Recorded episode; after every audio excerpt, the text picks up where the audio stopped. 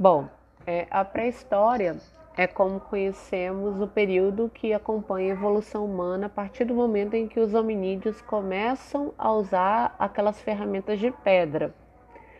E termina com o surgimento da escrita, que acontece entre 3500 a.C. e 3000 anos antes de Cristo. A pré-história é basicamente dividida em três períodos: o Paleolítico, o Mesolítico, que é um período ali intermediário, e o Neolítico. Nesses períodos, acompanhamos o desenvolvimento dos hominídeos com a elaboração de novas ferramentas, além do surgimento dos Homo sapiens sapiens, há cerca de 300 mil anos. É, a pré-história é um período da história particularmente grande. Né? A sua nomenclatura e larga duração remetem ao século XIX. Né? No século XIX, os historiadores deram nome a esse período de pré-história, quando os primeiros vestígios de vida humana pré-histórica começaram a ser encontrados. E eles chamaram esse período de pré-história porque no século XIX existia uma noção de que a história só poderia ser feita por meio de documentos escritos. E assim, todos os acontecimentos anteriores ao surgimento da escrita ficaram conhecidos como pré-história. Então, a pré-história abrange aproximadamente um período que se estende de 3 milhões de anos atrás a 3.500 a 3.500 anos antes de Cristo. E ela é dividida entre Paleolítico, Mesolítico e Neolítico. Né? Nós vamos falar aqui rapidamente, vou resumir, porque essa aula já foi dada, inclusive na sala de aula. Então, vou resumir para vocês o que a gente estudou. Paleolítico é conhecido também como Idade da Pedra Lascada, e esse nome faz referência aos objetos que eram utilizados pelo homem para sua sobrevivência e que eram produzidos exatamente de pedra lascada. E esse período se estendeu de 3 milhões de anos atrás a 10 mil anos antes de Cristo. E ele foi subdividido em três fases: Paleolítico inferior, Paleolítico médio, Paleolítico superior. Cada um desses períodos tem ali as suas particularidades, tá? É, no período inferior, por exemplo, é, se inicia quando os hominídeos começam a ter a habilidade de produzir as primeiras ferramentas para sua sobrevivência. Essas ferramentas foram obra do Homo habilis e do Homo erectus né, Homo erectus, que é o primeiro hominídeo a ficar numa posição totalmente ereta. E essa fase se estendeu de 3 milhões de anos atrás a 200 mil anos atrás. Já o Paleolítico Médio, ele compreendeu de 250 mil anos atrás a 40 mil anos antes de Cristo. E ele é caracterizado principalmente pela presença do homem de Neandertal. O Homo sapiens já existia nessa época, uma vez que seu surgimento aconteceu há 300 mil anos. Mas os estudos arqueológicos mostram que nesse tempo o estilo de vida do homem tornou-se um pouco mais sofisticado, com novas ferramentas sendo elaboradas e com o uso do fogo sendo mais difundido. Por fim, tem também o Paleolítico Superior, que foi de 50 mil anos antes de Cristo a 10 mil anos antes de Cristo. Nesse período, as ferramentas utilizadas pelo homem passaram a ser elaboradas em grande diversidade.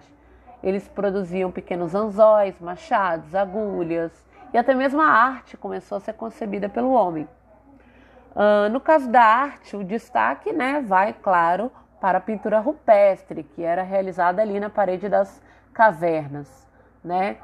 Então, assim, abrangendo esses três períodos, resumidamente, o Paleolítico é um período em que o homem sobrevivia da coleta e da caça, sendo fundamental no caso da caça a elaboração de ferramentas para poder ajudar na obtenção do alimento.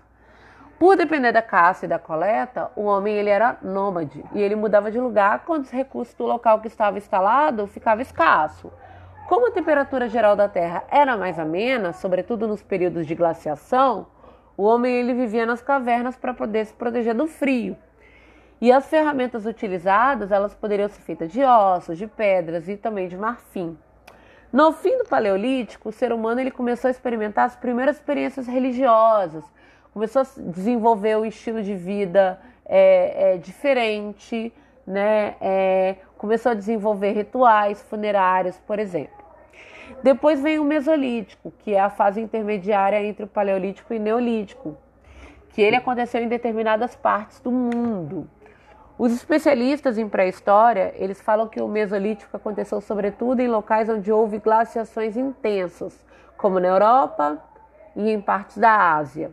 E ele aconteceu aproximadamente entre 13 mil anos antes de Cristo e 9 mil anos antes de Cristo.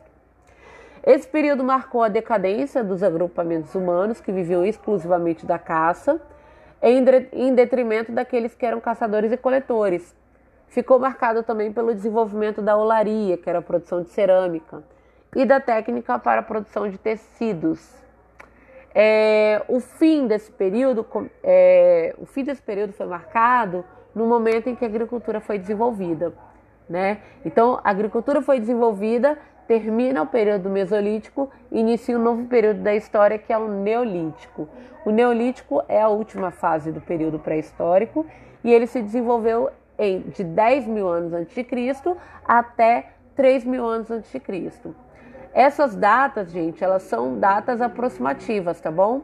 e assinalam dois marcos muito importantes para a história do desenvolvimento humano. Primeiro, houve o surgimento da agricultura, que foi um importante marco para a sobrevivência do homem, e depois o desenvolvimento da escrita. Com o desenvolvimento da agricultura, o homem ele conseguiu mudar radicalmente seu estilo de vida, uma vez que a agricultura permitiu o homem se fixar num local só, ou seja, se sedentarizar, e permitiu que ele sobrevivesse de tudo que ele produzia. O domínio da agricultura também levou o homem a desmatar a floresta e a desenvolver campos de plantio. Juntamente com o desenvolvimento da agricultura, veio também a domesticação de animais, que ajudava o homem no transporte de carga né, na agricultura, como animal de tração, que servia de alimento e até mesmo como meio de transporte. Todas essas novidades que possibilitaram ali a sedentarização humana resultaram na formação de enormes agrupamentos humanos que, com o tempo e conforme cresciam, formaram as primeiras cidades do mundo. O Neolítico também ficou marcado pelo desenvolvimento da agricultura, que permitiu o homem construir casas de pedra, construções megalíticas, né? Até hoje a gente não sabe muito bem quais são é, as finalidades dessas construções megalíticas, né, pela arqueologia, e a olaria surgiu em muitos lugares e foi aprimorada em outros. da mesma forma que os agrupamentos humanos cresciam, as sociedades que se formavam tornavam-se mais complexas e mais desiguais, uma vez que as pessoas que estavam diretamente envolvidas com o gerenciamento dos recursos tornavam-se mais importantes e mais influentes. O fim do período neolítico ele ficou marcado pelo desenvolvimento da metalurgia, isso é, da capacidade de produzir ferramentas a partir da fundição de metal, e pelo desenvolvimento da primeira forma de escrita da humanidade, que foi a escrita chamada de escrita cuneiforme, ok? É, como que era a divisão no trabalho? Né? A divisão do trabalho na pré-história ela foi acontecendo conforme o estilo de vida dos agrupamentos humanos. E sendo assim, os homens eles eram responsáveis pela caça de animais, enquanto as mulheres elas ficavam responsáveis pela coleta de alimentos para poder se alimentar e alimentar seus filhos. À medida que a agricultura também foi sendo desenvolvida, essa atividade também passou a ser responsável, responsabilidade em geral das mulheres, tá? É, mas o que, que seria importante falar a respeito disso? Que, ah, sim, é, a arte, né? As pinturas rupestres que eram feitas na parede das cavernas, elas foram encontradas em várias partes do mundo, inclusive no Brasil, tá? E essas pinturas rupestres, elas é, representavam o homem em meio a grande grupo de animais, simbolizavam as caçadas, representavam também cenas de grande, cenas também do cotidiano é, humano. Tá bom? É, era isso que eu gostaria de deixar registrado a respeito da pré-história, a respeito aí do paleolítico, do mesolítico e do neolítico, ok? É só um resumão mesmo. Bom, é, segundo os pesquisadores, primeiros ancestrais humanos, eles surgiram lá na África. E aí da África, eles teriam se deslocado para outras regiões da Terra. E existem muitas hipóteses como se deu a chegada dos primeiros Homo sapiens à América.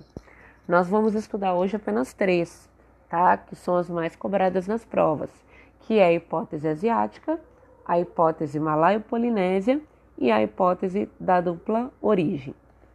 Segundo a hipótese asiática, os primeiros grupos de povoadores, eles vieram do nordeste da Ásia, passaram pelo atual Estreito de Bering, que separa os atuais Sibéria, que está na Rússia, e Alasca, nos Estados Unidos. E isso ocorreu durante a última glaciação, quando o nível das águas do mar baixou e formou uma ponte de terra e gelo entre a Ásia e a América do Norte. Mais tarde, né, posteriormente, com o aumento da temperatura do planeta, uh, o nível das águas do mar voltou a subir e essa passagem teria então se desfeito. A segunda teoria, segunda hipótese, é a hipótese malaio-polinésia. Essa hipótese é a de que os primeiros homens e mulheres eles teriam chegado à América navegando pelo Oceano Pacífico, vindo pelas das ilhas da Oceania. E a terceira hipótese é a hipótese da dupla origem. Essa hipótese já defende que a chegada dos sapiens à América se deu por migrações vindas em diferentes momentos por ambos os caminhos, tá? E quando é que ocorreram essas migrações?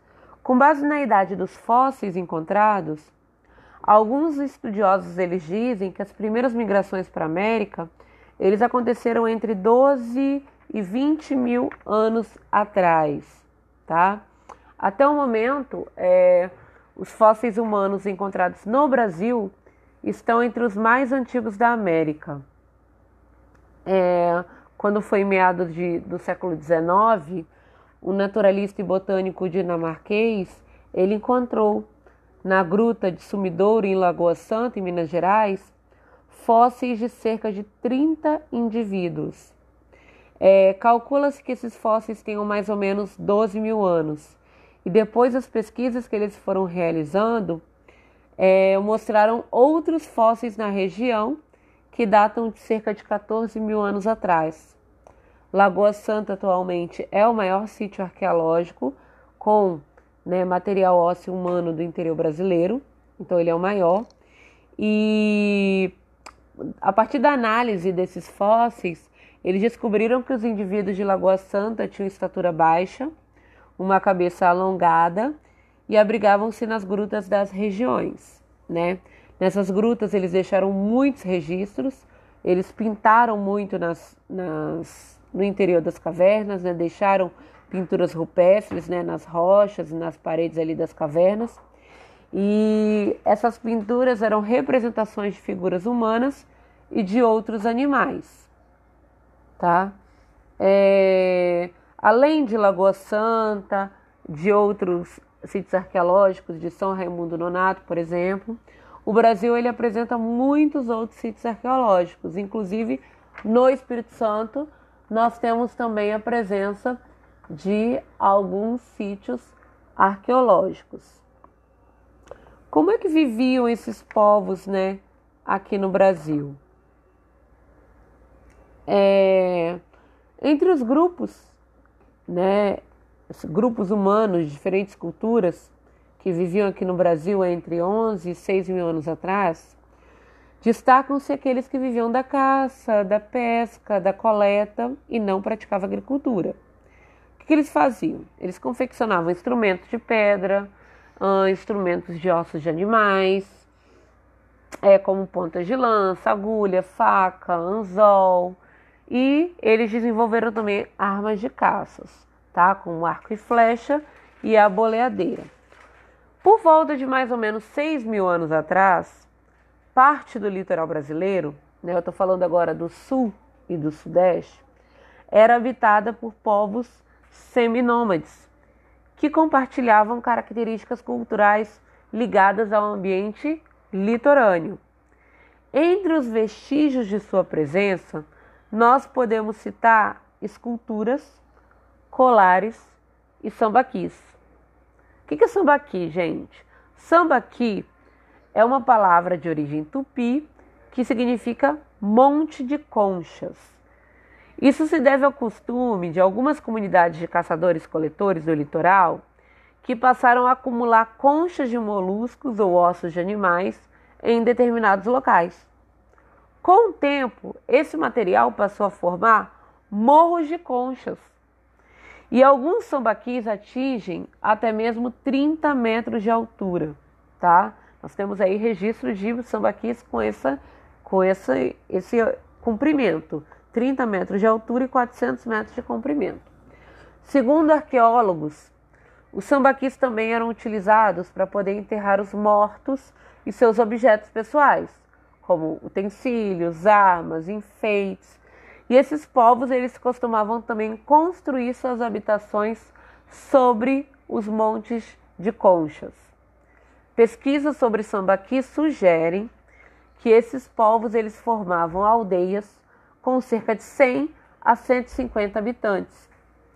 Viviam da pesca, criavam é, esculturas e enfeites de pedra polida e tinham domínio do fogo.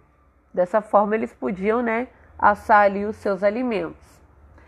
A expansão territorial dos sambaqueiros ele durou cerca de 5 mil anos e ela foi interrompida pela ocupação de grande parte do litoral e de parcela do interior por tribos e aldeias da etnia tupi. Por volta de 4 mil anos atrás, vários povos que viviam nas terras correspondentes ao atual território brasileiro começaram a praticar agricultura e também a praticar ali a cerâmica. É, a gente acredita que nem todo mundo se tornou simultaneamente agricultores e ceramistas ao mesmo tempo. Mas as pesquisas indicam que o desenvolvimento da agricultura, além da caça e da coleta, e a diminuição da mobilidade espacial têm afetado essas populações de maneiras diversas em épocas e lugares, em lugares distintos. É, eles cultivavam muito o milho, o feijão, a mandioca, o maracujá, a abóbora, o açaí, o tabaco. Os primeiros utensílios é, cerâmicos que eles produziam eram os potes, vasos, as panelas, as tigelas, e teriam sido criados por algumas populações agricultoras, a partir do, da necessidade de cozinhar né, e armazenar ali os alimentos cultivados. Entre os povos agricultores e ceramistas, nós podemos destacar aí os habitantes das terras que correspondem à atual cidade de Santarém e da ilha de Marajó, na foz do rio Amazonas, hoje fica no estado do Pará, bem como os que ocuparam também regiões do centro do Brasil, os povos Aratus e o atual Rio Grande do Sul, povos Itararés. E nos últimos dois mil anos, os povos agricultores e ceramistas de várias culturas e falando também línguas diferentes, eles foram se espalhando por várias partes do que é hoje, né, o atual Estado brasileiro, tá? é, a respeito né, da, da chegada aí do, dos povos à América. Era isso que eu tinha que deixar registrado para vocês como forma de revisão, né? É, que a história dos povos da América é muito antiga e que, segundo pesquisas, o continente ele é ocupado no mínimo 10 mil anos atrás, tá bom? E que esses povos que aqui viviam desenvolveram culturas muito ricas e culturas muito diversificadas. Então, sobre os primeiros povos da América, era isso que eu tinha para deixar registrado para vocês, ok? Bom, gente, a gente estava aqui falando agora da, a respeito dos povos sambaquis, dos sítios arqueológicos. Então, assim, é, os sítios arqueológicos eles representam uma importante documentação histórica, porque, assim, além deles serem repositório da cultura material das populações pré-históricas, Alguns sítios arqueológicos podem conter valiosas informações geomorfológicas, botânicas, zoológicas, né? E principalmente né, os sambaquis litorâneos. No estado do Espírito Santo, né, é, por suas características geográficas, ela recebeu uma população pré-histórica bem acentuada, bem significativa. Né? É, as informações nos dizem Os estudos que foram feitos nos dizem que desde 4 mil anos antes de Cristo, parte do litoral já havia sido habitado, tá? Então, há cerca de 4 mil anos antes de Cristo, o nosso índio ele já conhecia o solo espírito santense e ele permaneceu nele até os nossos dias, né?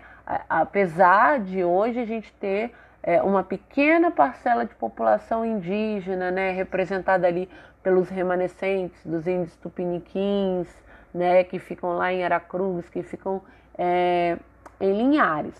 Mas se a gente for olhar o longo espaço de tempo, né, do período da pré-história até os dias de hoje, o nosso índio ele percorreu quase todo o território capixaba e principalmente os vales do Rio, né?